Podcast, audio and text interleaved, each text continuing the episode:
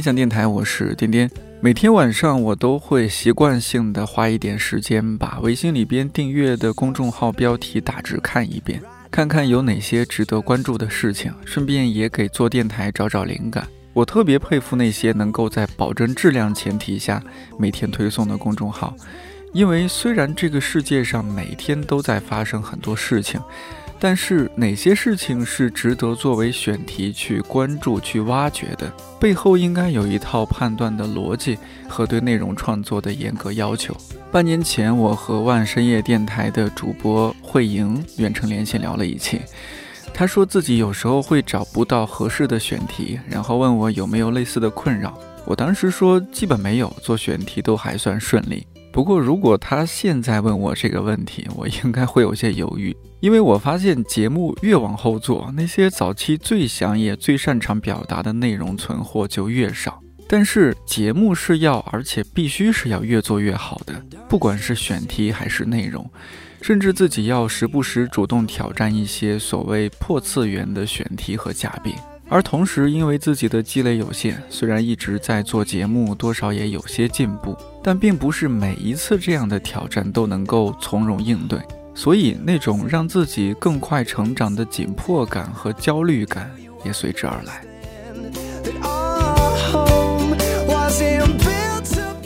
熟悉看理想的朋友应该知道，我们新媒体的同事做了一档播客，叫《没理想编辑部》。目前为止已经更新了差不多二十期，因为主播都是女孩，偶尔有些选题也相对更偏女性视角，比如反抗身材羞辱，从鼓励猛男穿女装开始，你的女性友谊发烂发臭了吗？这些。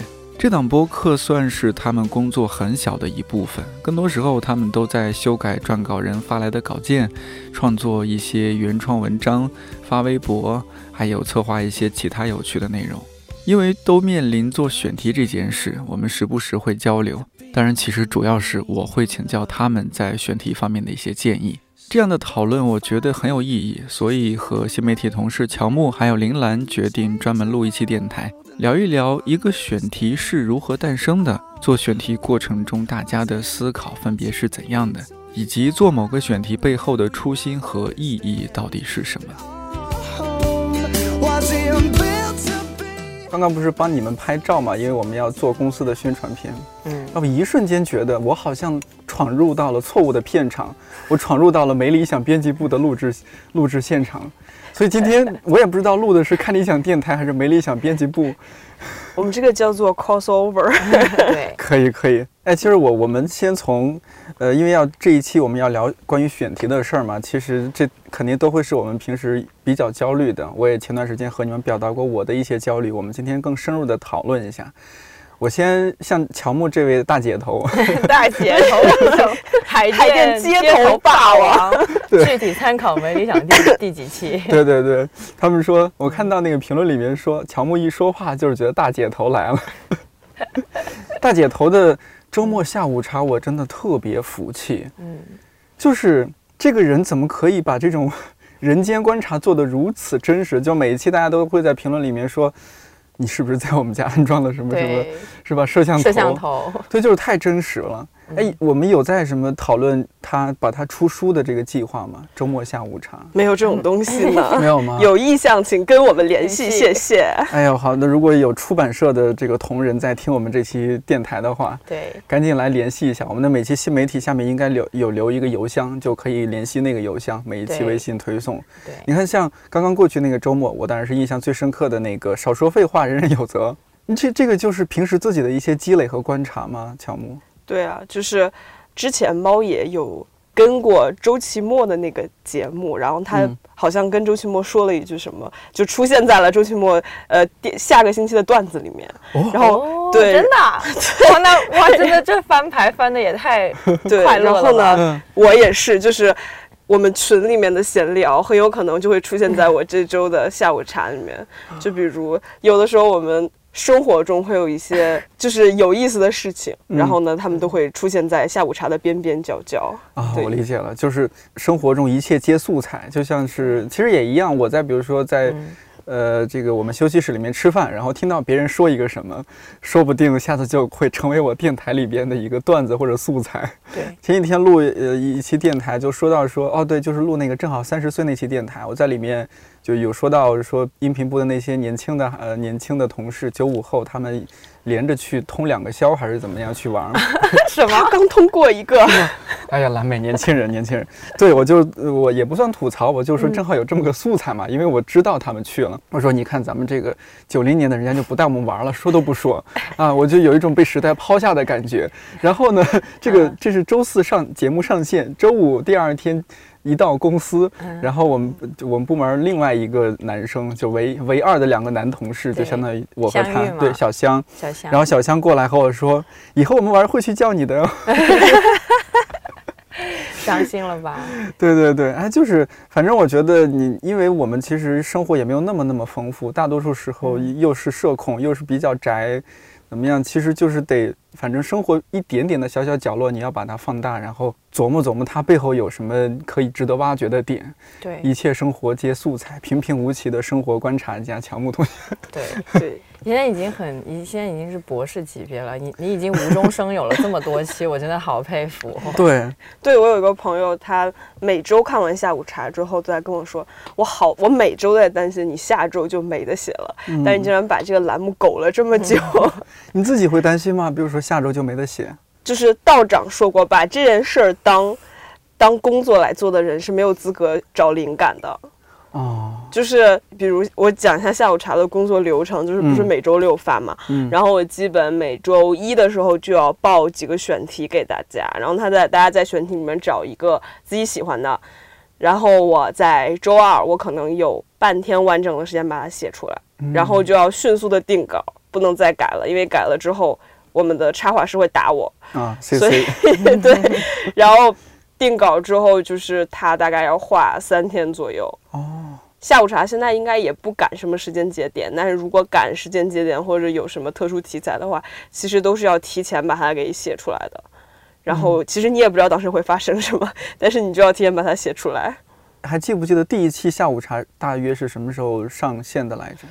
你是说就是在咕咕之前，还是咖啡和年华的对对，时候吗咕咕之前，他们算一个系列的嘛。啊、我记得很清楚，因为嗯第一期是讲灭霸的故事，哦，是哈，就那个时候还电影刚刚上，复联，我忘了。我忘了是复联几，我知道就是把灭霸给什么。那叫什么来着？对就是反正那时候那个灭霸手套啊什么也特别火嘛。对对对，嗯然后那个时候讲了一个，就是一开始给你感觉两个人在讲一个灭霸的故事，嗯，其实他们在讲一个道长的故事。然后其实中间还找了一些相似点，比如什么都没有头发呀。哦对，然后后来发现这两个这两个人其实也不是人，嗯就是最后两个人就各自抽一根烟说：“哈，做人好累啊，幸好我们不是人。”啊，我有印象，对这一句，我发现一个是红酒，一个是咖啡豆，然后，然后就是在做菇之前，其实每一期都会有人问这到底是个什么东西，嗯。就是。其实我觉得红酒长得还挺像的吧，因为咖啡豆它是我们年华的包装嘛，很有嗯。可能就有的人不知道它是包装，对。然后就有人猜什么卫生纸啊，啊，什么面包啊，对，看起来是长方形的，然后纵向比较长，然后横向比较宽，对对对。那个形象。对，嗯，当然，就算出了咕咕之后，还有人管它叫企鹅，然后管它叫石猴鹰，然后管它叫鸽子。鸽子，啊，本来就是鸽它本来，就是鸽子，还有好吧？对什么白鹅之类的啊那只对鹅，对。嗯对对，嗯，哎，那比如说当初是为什么会突然上灭霸和咖那个什么什么咖啡和年华那一期呢？就是心血来潮吗？还是有一些商业的考虑来着？就是当时本来是它为什么叫下午茶呢？嗯因为之前它这个栏目应该是在周五的，它是一个新媒体部跟我们当时的电商部门的一个合作栏目。哦，想起来，就是说，每周顺便让我们的产品露出一下，嗯，给他们就是软性的打打广告之类的。嗯，然后你你也适当的放飞一下自我，相当于是，差不多吧。嗯然后，而且那个时候又正好跟了一下灭霸的热点，就强行。嗯，效果特别好吧？我记得那一期，也还好，也还好啊，啊，就大大家可能一时有点懵，就没有去特别觉得是，对就没反应过来是怎么回事儿。对对嗯对，然后后来做了几期，就是各个方向其实也试过，就是如果大家去翻前期嗯的周末、周五，那时候还是周五下午茶或者时候会找一些很奇怪的内容。后来嗯就是发现大家对都市心理这一块比较有兴趣，嗯因为也是大家都比较有共鸣的点吧。对，然后就可能因为我们平时内容也太严肃了，所以大家 就是冷不丁的看到这么一个吐吐槽的专栏，还觉得挺有意思的。因为一开始是周五的二条，后来就挪到周末，就觉得周末放松一下挺好的。后来就变成了一个周更的栏目，周末头条，然后到了现在，对，然后就到了现在那差不多这多久了？一年肯定有了吧？一年多吧，一年多了。对，哇，那现在新媒体，比如说选题上，因为你们这个人多力量大，毕竟不像我这种啊有点孤军奋战。现在我们就微信的选题大致有几条线啊？我们一般其实需要选题的东西就只有几个，一个就是乔木负责的下午茶，然后那个嗯。一般就是他自己想，然后还有一个没理想编辑部的选题，那这个可能就是几个就大家抛一些话题出来，然后大家觉得 OK，然后就、嗯，就去录。就主要你来牵头的嘛？没没理想编辑部。其实也还行，好像乔乔木也有也有很多牵头的时候就。哦，什么觉得什么可以聊的呀，然后我们就会说说一说，然后就选题会的时候一说，然后就再聊这样子。嗯对，，主要是这是我们搞的一个副业，所以我们每人都要分担一点。哦，对就是如果一个人干的话，那可能他就干不了别的了。所以是主要是因为美理想编辑部是一个大家都参与进来的事情，所以呃选题的话也不能说一个人单方面，就是要大家一起都觉得有趣，然嗯后我们都可以聊就去聊，对，嗯。就去聊这个事情。对，基本就是我们每次从选题库里面划拉出目前看起来最聊不垮的那个，把它给聊了，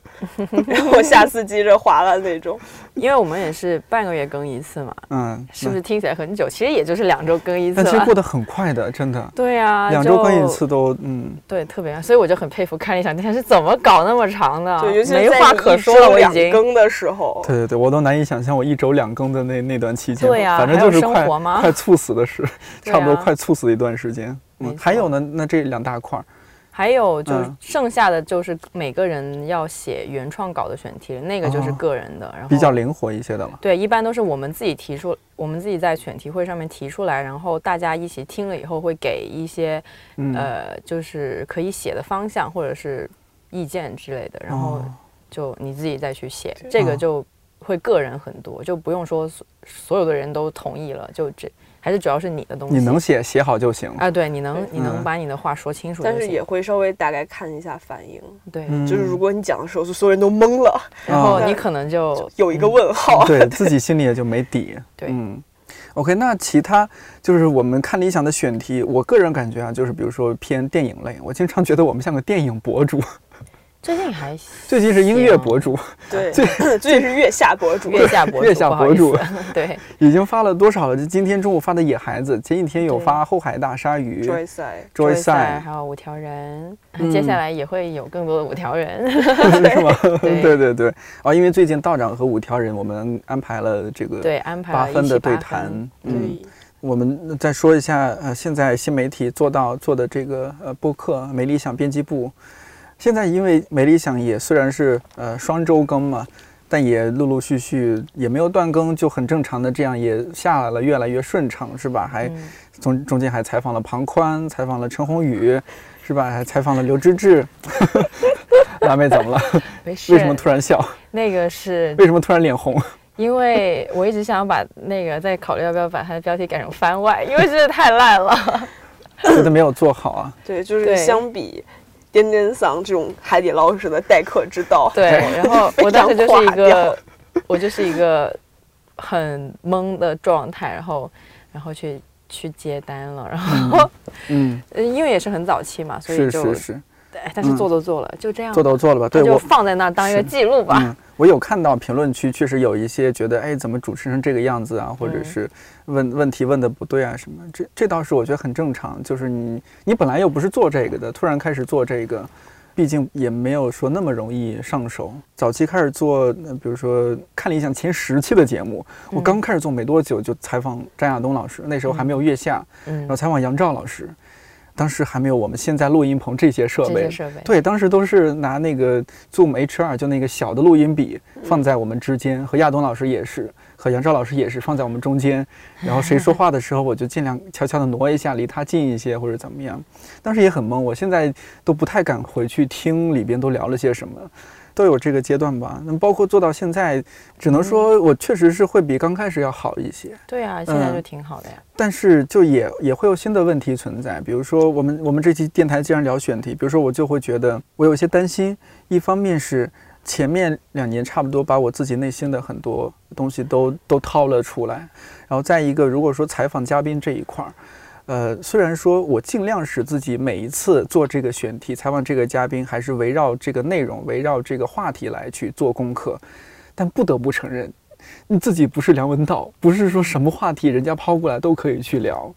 对，就是你有有时候的知识经验积累，就就是还还不够，呃，但也不是说你一天两天就能一下子到达那个地方的。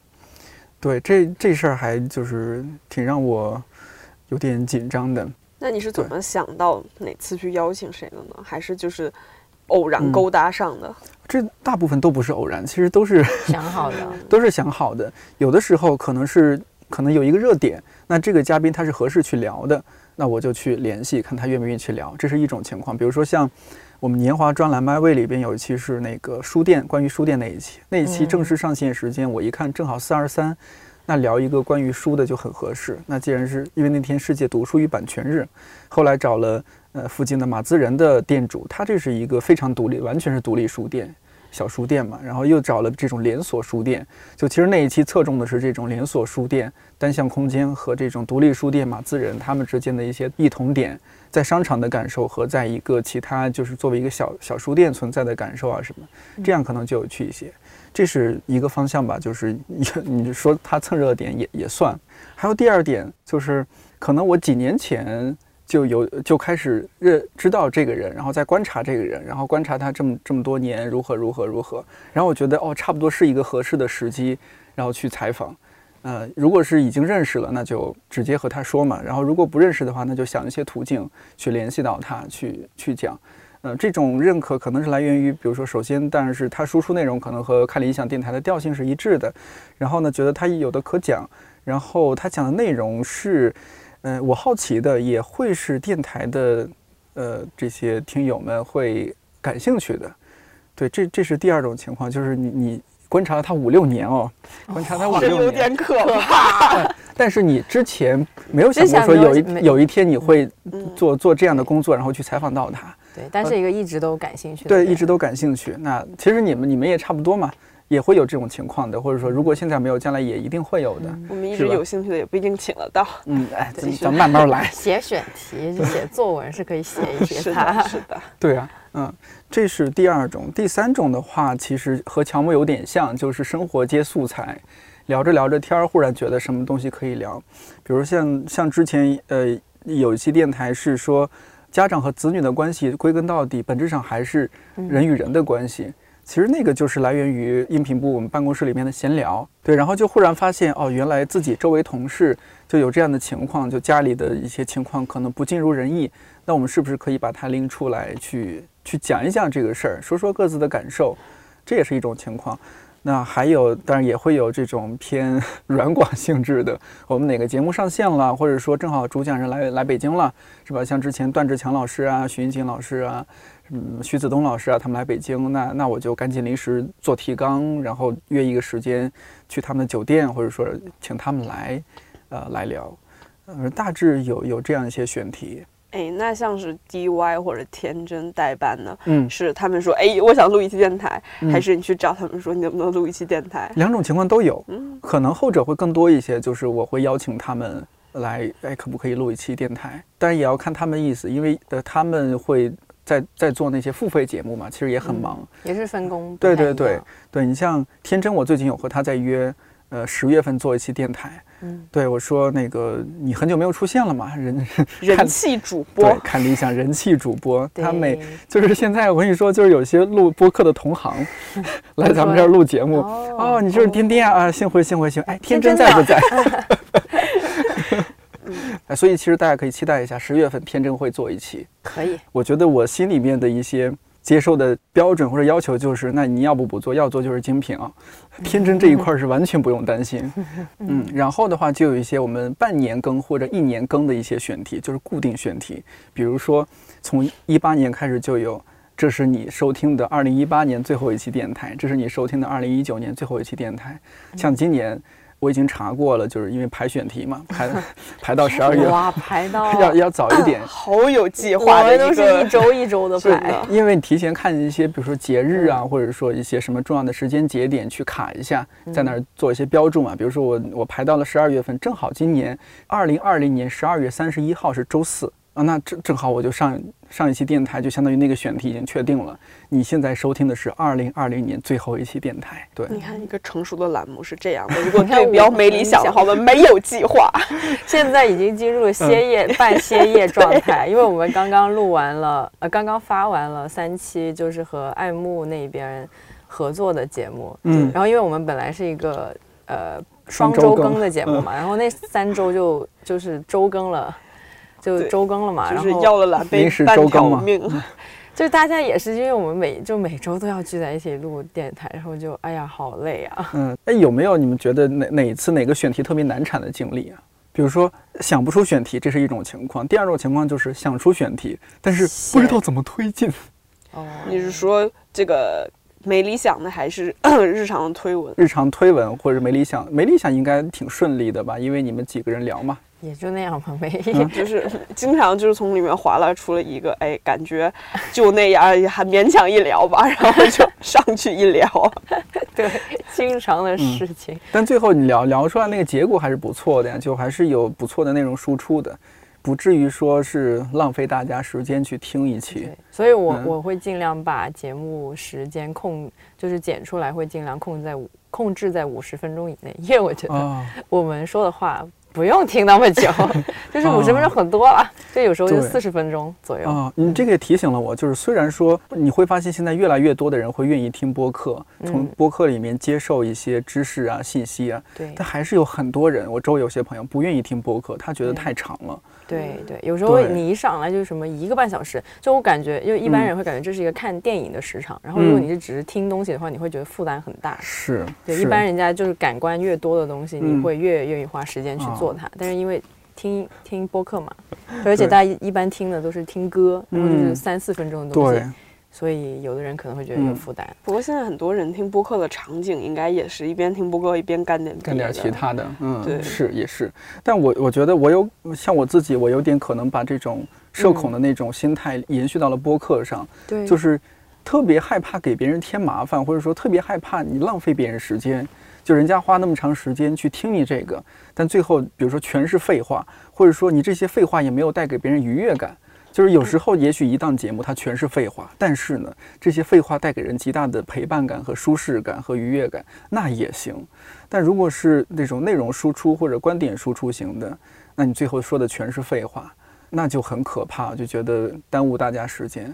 对，就是很多时候听到那种不怎么剪的播客，啊就是很原生态的那种，其实还有种很可爱的东西在里面，但是对自己又没有这种信心。是的，觉得，我说这么多废话，就没有没有必要就是剪出来给别人听了吧？那如果没理想编辑部，你觉得选题上有些困难，或者说整个它这个制作上有困难的话，会是什么？没有吧？因为选题是四嗯个人一起，就就聊天就四个人一起聊就还好，人多力量大。对，人多力量大，嗯就不用管那么多。嗯主要是后期的话会稍微麻烦一点，因为看理想电台就是比较，就是整个流程就比较顺滑。然后我们真是、我们就比较野生。对，所以所以就是有时候这个人，哎，不好意思，我要咳嗽一下。然后那个人说不好意思，我擤一下鼻涕。然后那个人就就是我说，哎，不好意思，我要去上厕所。然后所以中间就各种各样的那些空白时间，然后啊就是我后期剪的时候，其实我自己一般都会先把那些空白时间找出来，先剪掉，然后我嗯才送给那个、哦呃，外包那边去帮忙嗯剪辑。啊，所以选题上就没有太大问题。哎，但是你们做了这么多期，有没有感觉到就是没理想编辑部的选题，它大致会有有哪几个方向吗？或者说有哪一些你们自主选择的一些设计方式？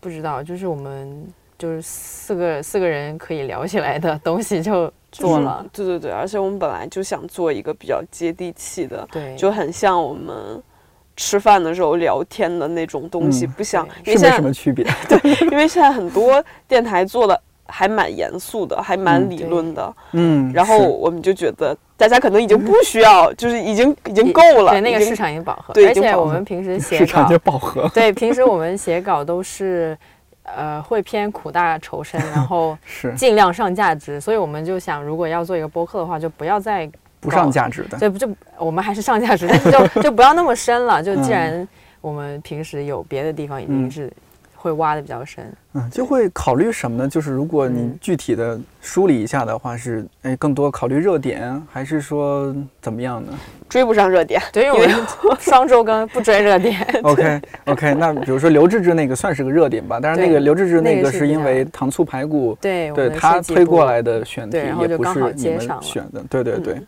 有没有想过说做一些相当于是挑战性更强的一些选题？没有哎，没有哎，我们就是很到跟前再说吧。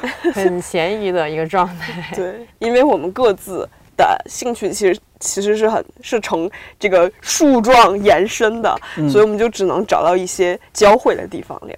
如果只聊那种比较偏门儿的话题，可能就一个人有的聊，剩下三个人就嗯，只能听着。对对对，嗯，对我们甚至连看的片子都不太一样，就有些播客会就会比较能聊，就是大家都看了同一个东西，但是嗯我们极少这样的情况。对我我们就很期待出现下一个类似于《上海堡垒》的这种片子，然后我们大家都一起去看，然后 聊一起也挺好。但是你们确定一个选题去录制之前，不得先做点功课吗？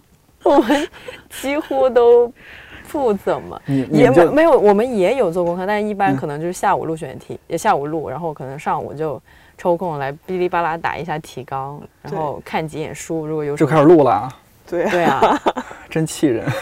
所以所以剪起来就很烦，因为有中间有很多地方就是聊嗯不下去了，然后就嗯嗯，先思考一下。哎，那你你们录制之前也会，你刚刚说到提纲是也会说，比如说，哎，我们今天聊天要分几个板块，大致是按照这个主线，然后怎么去聊吗？没有，没有，我们是是每按个人写。对，就是每个人你想讲啥，然后就列出来，就没有一个明显的脉络。对好，的然后后来发现大家讲的跟自己提纲其实写的也不太一样，对，那就算了吧。对，就很野生的一个栏目就。很没理想了。对对对呀、就是瞎来的。我倒是觉得这个当然也很正常。之前也听过一些同行，呃，他们在其他一些节目里面的分享，就是说，比如说记者问他说：“哎，你这个选题怎么来啊？什么？”他们也说，就是其实还是更多是自己的一些积累吧。呃，比如说过去工作的积累，过去认识的人的一些积累，或者说过去对于行业观察或者不同行业观察的一些积累，其实还挺个人向的。那你们如果写稿的话，比如说经常参考书是一方面，然后还有你们比如说做一个选题会，呃，有没有常去参考的一些网站啊，或者说文章啊，就是觉得那他写的那个东西是值得的，是可信的，因为自媒体很多文章真是特别扯嘛，那我们的参考来源当然不能是百家号，就 是 是，嗯。像这种有没有一些？呃我觉得这个我得向你们学习一下。我觉得我在这种找一些相关资料方面还是有一些欠缺。就是我们选题会的时候不会报，不是会报选题嘛？那很多发现选题其实就是在你平时网上冲浪的时候，对你阅读信息，你的你看什么报社啊，你或者你看什么媒内容机构那样子。对，然就很多时候你有那个呃点的时候，它可能并不来源于一篇很完善的文章，对它可能只是某个新闻事件的某个点，或者你在微博上面说人家说的某一句话的某一个点，你说嗯哎，这个好像有嗯点意思，对然后你就在想。它要成为一篇文章，那我们又不能像是一个营销号，那这是 就是那叫什么？我们也觉得很神奇，那不妨你来留言，我们一起探讨一下，我们又不能这样，所以对 所以我们又还得给他找一些立足点，找一些理论支持，嗯然后呢，让别人看到这篇文章会觉得有意义，嗯，就是这个才是我们大量开始找资料的的时候，时候。对对对，对嗯就是你刚才说的那些外文网站啊，包括其他的，可能都是我们找资料的路上会遇到的事情。对，可能算是一个积累吧。我觉得有时候微博也是一个很重要的地方，毕竟上面有很多各式各样的信息。嗯对，就是它可能是呃某个点的一个引子。或者是内容的一些，反正聚合的比较多什么的。对，我现在常常会把微博当做一个搜索引擎去用了。有时候就是因为嗯看到了一个、一个事情，嗯然后你觉得比较有趣，然后你突然想起来你以前在什么地方看过一些别的东西，可以跟着这个联系起来。对，我觉得像我写上周那个城市人情味那个，其实它主体是在写广州文超级文和友那个事情嘛。嗯那个其实就是我在别的地方看到，呃，微博或者是微信看到有人发说开了一个这样东西，然后我就觉得，嗯，这个东西有点奇怪，然后我就再去想，然后我就突然想起，哎，我以前看过十三幺里面向标跟许知远的对话，然后我又看过李厚辰老师写的文章，我觉得都能用上，就跟我想要说的那些东西都能用上，所以我就再去重复去回顾一下那些哦，这内容。样子。对对你你刚刚说到十三幺，我我我最近才意识到一个问题，但当然也许它不算一个问题，就是可能我看的一些，比如说节目啊什么是，它是方向相对比较固定，可能我就感兴趣这些，你也没有更多时间去看更多的一些东西。有时候不自觉的可能说例子呀什么的，举来举举举去就是那几个例子，或者说就是那几个节目，这个有时候让我有点惶恐，就是觉得自己是不是止步不前了。嗯信息茧房了。对对，嗯信息茧房了，就是哎呀，是不是得赶紧再拓宽一下，更看嗯更多的一些内容，让让自己扩充一些。你不能说来说去老梗啊，是吧？你一年前的电台在说这个，你现在说起来还是说这个，是吧？这一点就是有有时候也还是会让我焦虑一些。所以还是在努力往上冲浪啊！对，对，因为就是你看，我们做内容输出的话，你们写原创文稿也好，或者说录我们录电台、录播客也好，就是那些夸他就出出去了。然后其实他是也是被大家在检验的啊，是觉得你这个人说的怎么样，嗯、是不是足够严谨？可能大家也不会想那么多，然后你自己，呃，自我审核也没有那么多，但嗯推文可能会对啊，更多一点，因为它可以反复看。对对对，嗯而且是，对，而且其实我们写一篇推文可能也就三四千字，啊，然后要写至少一周吧。啊要写那么久，对对对，但当然不是完全的时间都在做那些，就是做一些资料准备呀，或者是润色呀什么。不是，我是说那一周还要干别的事儿，但是不是说一周真的什么都不干，然后就那不可能实现对对对，但是他就是还要那么久，就是大家可能会觉得写文章真的需要那么久吗？但是它不像是一些情感类的或者个人经验类的，你就可以自己嗯一蹴而就。嗯，自己啊，就是灵感来了，我今天一晚上怒更五千，不是这样子的，就是我们写推送有点像是搭乐高，就是你要先从一个一个底儿或者一个一个一个底开始，它开始搭，然后中间经常搭着搭着，发现我想好了一个 一个中部和我的底。接不上，那我是要把我的底和拆掉一点，或者把我的腰部拆掉一下，有有可能是你最后都快搭完了，然后发现没法封口，然后再再去寻找一下怎么封口儿，或者再拆掉一节儿。就比如第一天写完，第二天写了两千，第三天写完剩一千六，就是是的乔木嗯这种比较什么，我从来就不会剪到那么多，因为我都是那种废话连篇。我现在，我现在就就在想，我怎么把我的废话剪掉。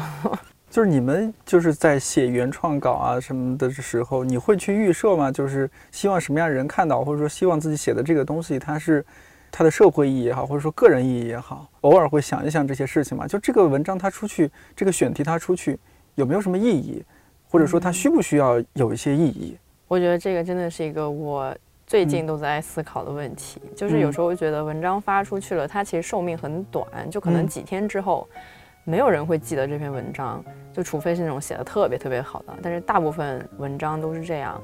然后最近就我就在想，可能有时候我们分析一些现象啊，或者是去批判一些现象的时候，感觉它也不会说真的改变了某些人的想法。然后就会在想，那我花那么多时间来写这个是为了啥呢？反正它发出去就是那种水一泼出去，然后它可能过个几个小时它就干了，然后它就没有了，会有时候会有一点这种，呃，不知道自己在干啥的一点点迷茫的感觉吧。嗯但是后来现在有时候觉得更多的也是一种在自己跟自己较劲儿。呃，有一点吧。其实有时候我写文章的时候，也会是，其实是自己自己在反思自己的现象嘛。就其实也是有时候也是写给我自己看的，就是嗯我拿出来一个问题，然后我写一写，然后最后我把它解答出来了嘛。这就有时候也是一个自己给自己梳理吧，对自己给话。对，真的就是跟自己对话、跟自己梳理的一个嗯过程。对我，我不是去年做的电台，有那么两三期都是直接把看理想的新媒体推文音频化了嘛。嗯，就我我当时第一反应是觉得哇写的真好，然后就想说那。就就像你说的，它出去了，可能它不会传太远，嗯它不像是说你放在一本书上，书可以传到很远，它是可以来回翻着看的。嗯嗯因为比如说搜索引擎这种东西，它有它的背后逻辑，可能你放放这个关键词去查这个文章，你现在能查到，两年之后不一定查得到的。我就觉得啊，好可惜，那我把它做成一个可以更更永久，以另外的方式存在存在于世的一个东西，所以做了几期那种音频。的改编这样子的，你说你要要求说，比如说你们写原创稿的时候，做每一期稿子都是以一个将来可以印到书上那样的一个要求，好像也不太现实。就是因为我们写的时间还蛮久的，嗯。就是发出去的时候也觉得得对得起自己这一周的时间吧。嗯。嗯，对，但其实现在很多时候，比如我们有想新选题的时候，说，哎，以前我们不是谁谁谁写过一篇吗？很多时候翻过去看，也是觉得，哎呀，大家的确写的很好。是吧？哎，我就经常会想，哎也不知道有没有可能，我们嗯新媒体出的一些文章，将来也集结成书。哎，我有时候看一些书，真特别生气，觉得这书这文字都能被印出来，浪费书号。嗨，那是他们的问题，我们还是比较谦虚的。嗯 但是其实我现在有时候看文章会觉得，就极少极少的读者会百分之一百很认真的去看完你整篇文章，嗯一般大家都是。扫个几对，哗啦哗啦扫个几眼，然后他可能会捕捉到几个关键的信息，或可能是金句之类的，然后就没有了。其实很少会有人去像一个老师一样批改你作业，就真的去理解、去尝试去想你在写什么东西这种。嗯所以我觉得还是一个自己对自己的东西。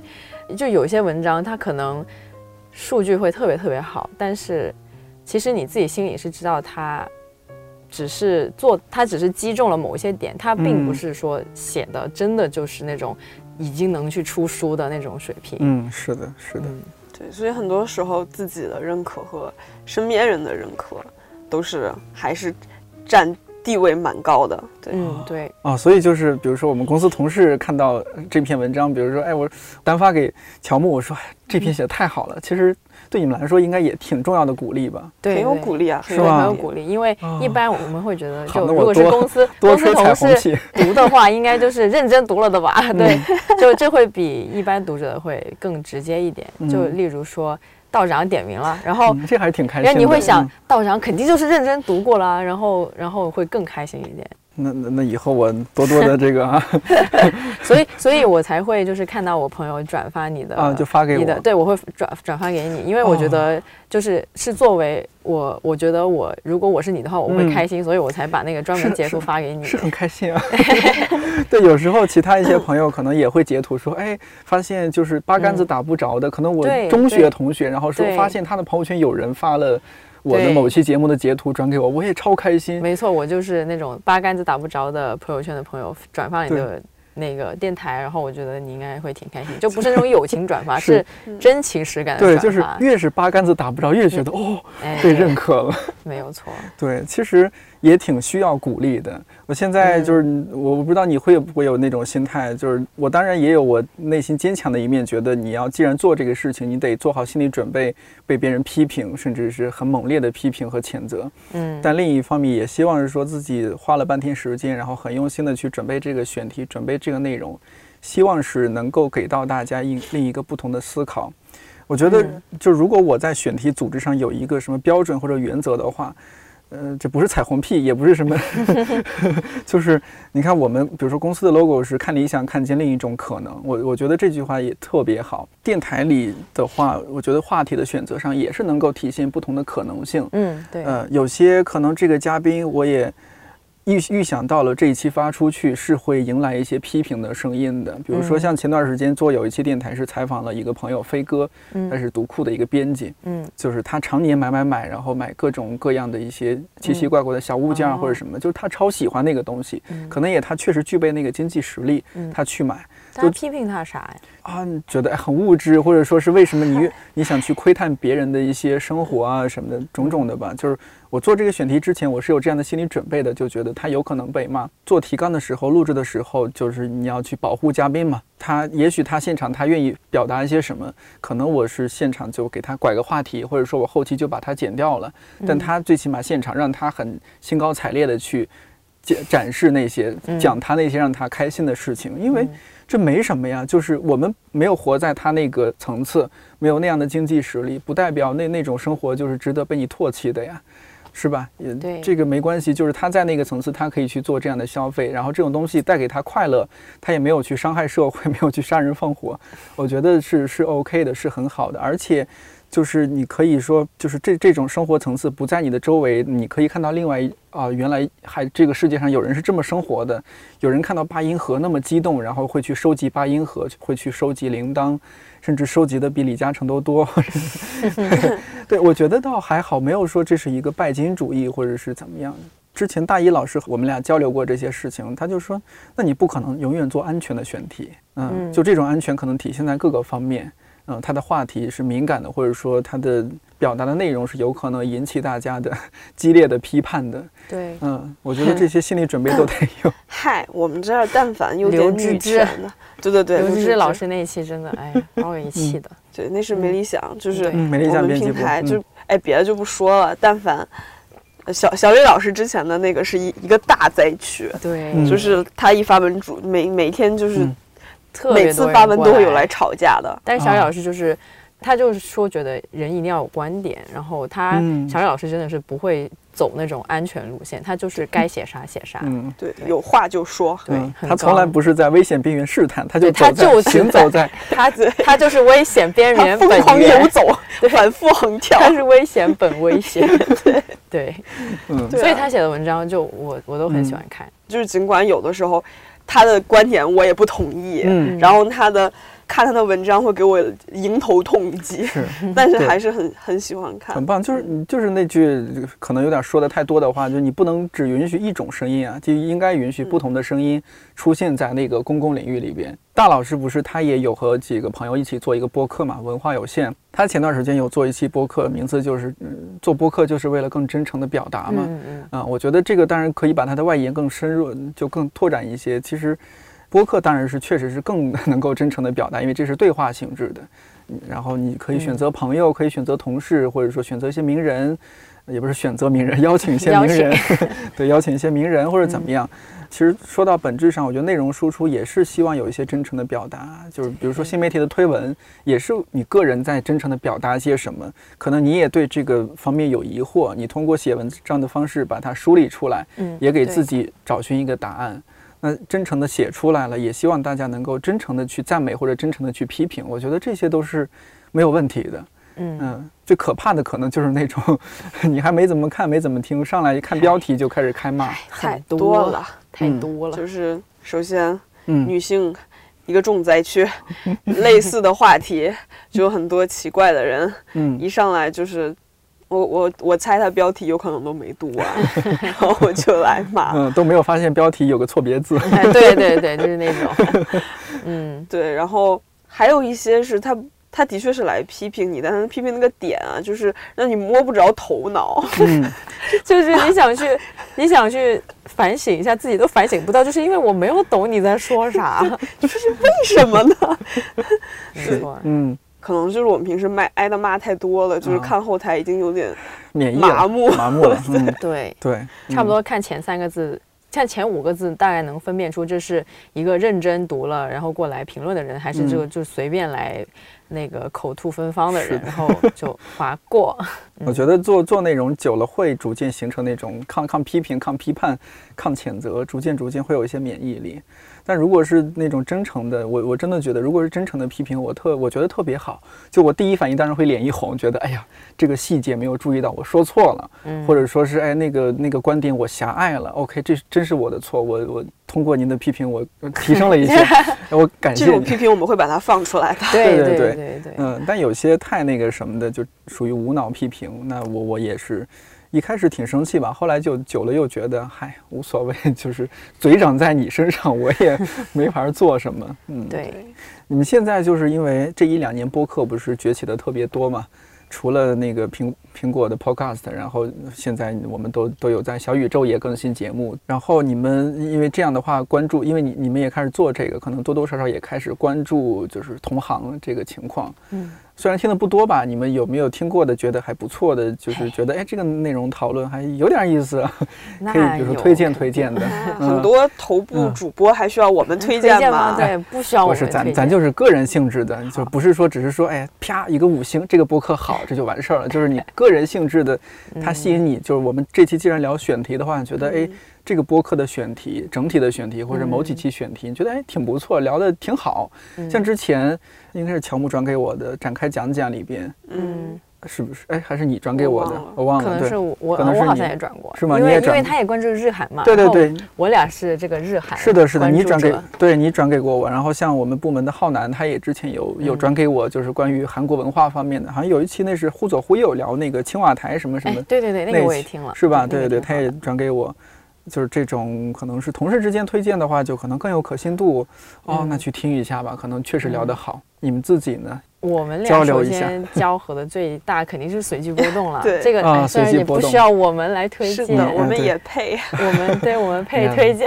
人家是头部，哎呀，绝对是头部。跳岛我们俩都听，对对，而且跳岛跳岛 FM 大方的那个是中信大方，对对，那个也挺好。JustPod 出品的，对。然后你咋还是给人家打广告？然后没有有有加忽悠，那也对，就是关注了，有的时候。他的选题感兴趣的时候就会听，我觉得关注的可能很大一部分重合吧。嗯嗯，说说几个嘛，就包括说他们哪几个选题给你们印象很深刻？哇，随机波动那真的很多选题给我都很深刻。嗯，应该很感，他们是整体很偏女性吧？对，首先整体是很偏女性，但是但是其实他们也会聊很多更宏大的事情，例如有一期是。最近是知识分子六把，我具体那个长的标题我忘了，反正是讲知识分子的一期，然后这种就，对啊，就不跟女性有关了。对，而且他们会做的很深，蛮严肃的。对，人家真的会疯狂军备竞赛的，跟我们不一样。我们这种塑料。写这个石墨文档，写个几行，走去录音。就我看 他们那个详情页里边，都本期节目推荐书，哇，哗啦哗啦那么多。对对，他们深表惭愧啊。对对对，就是他们。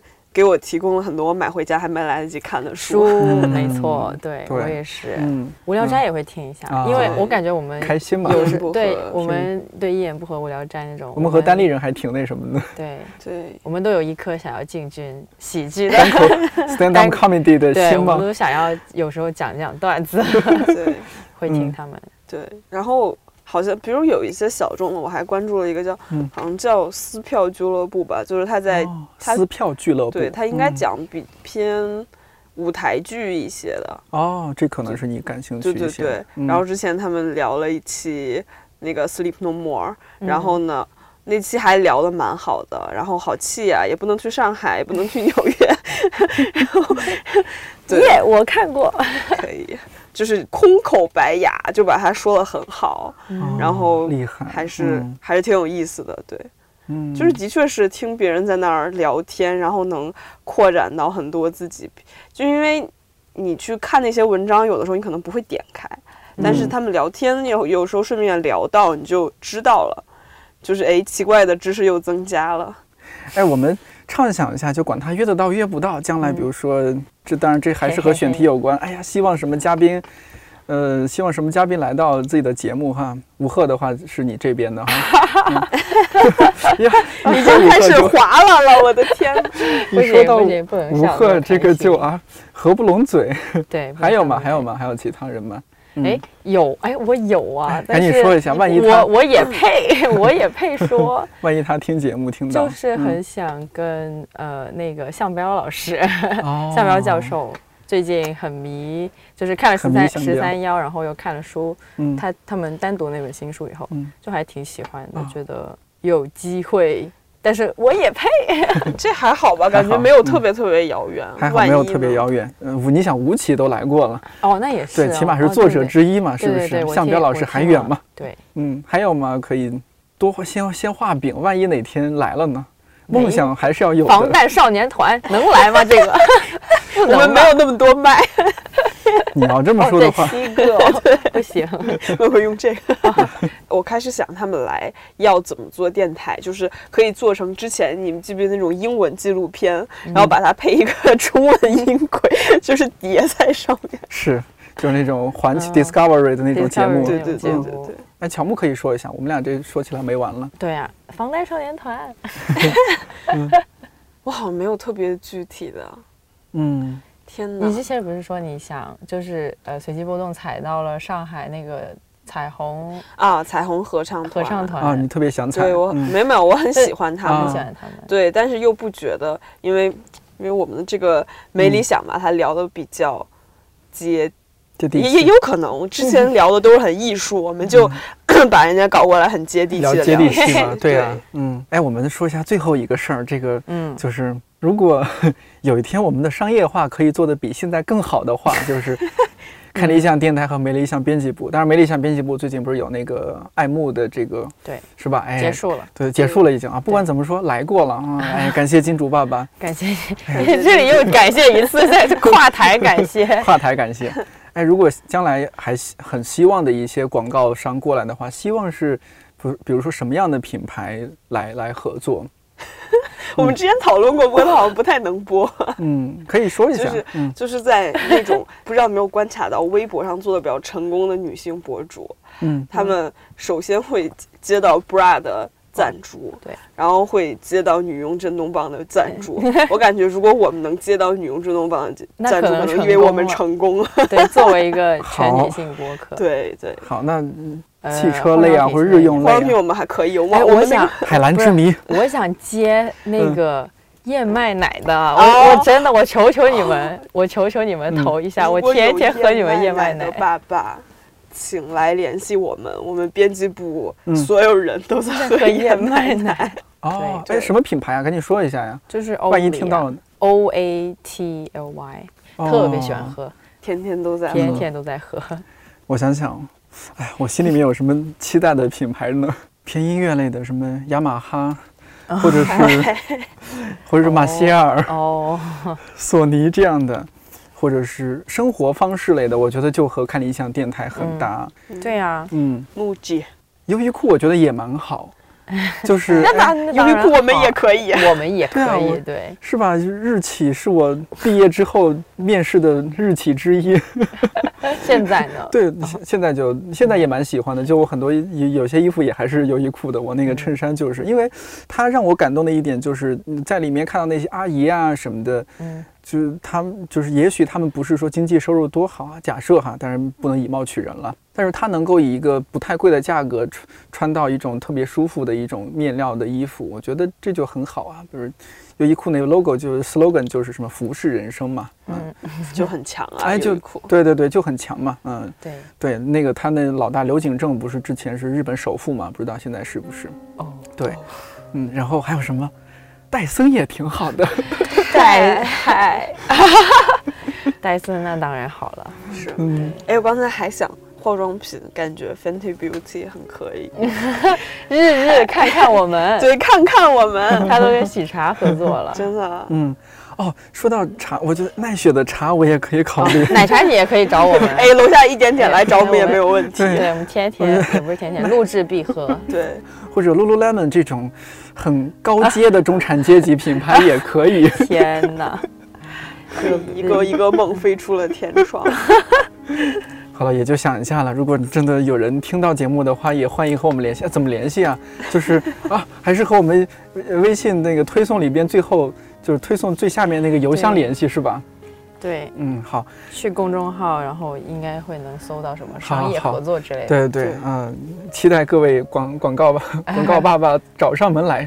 这样的话，我们可以做更好、更不一样的选题，定制播客，了解一下。没错。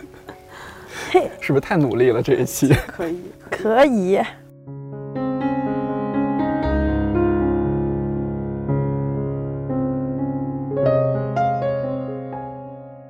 写文稿这天，我还感慨啊，虽然我们只是一家小小的公司，但同事真的是很宝藏。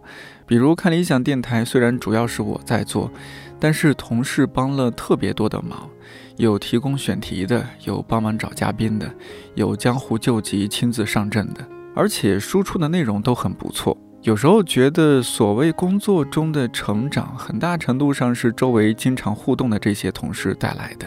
说起来，运营部那边最近在招运营实习生，在这儿也帮忙吆喝一声。具体招聘要求和简历投递邮箱，我会放在这期的文稿区，感兴趣的朋友可以试一试。在投递简历的时候，记得注明是来自看理想电台，会有加分。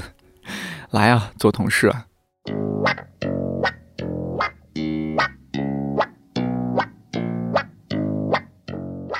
马上就是国庆节假期，今年这种特殊情况，不知道你的计划是什么？可以在评论区分享一下。看理想电台，我是颠颠，祝你早安、午安、晚安，我们下周四再见。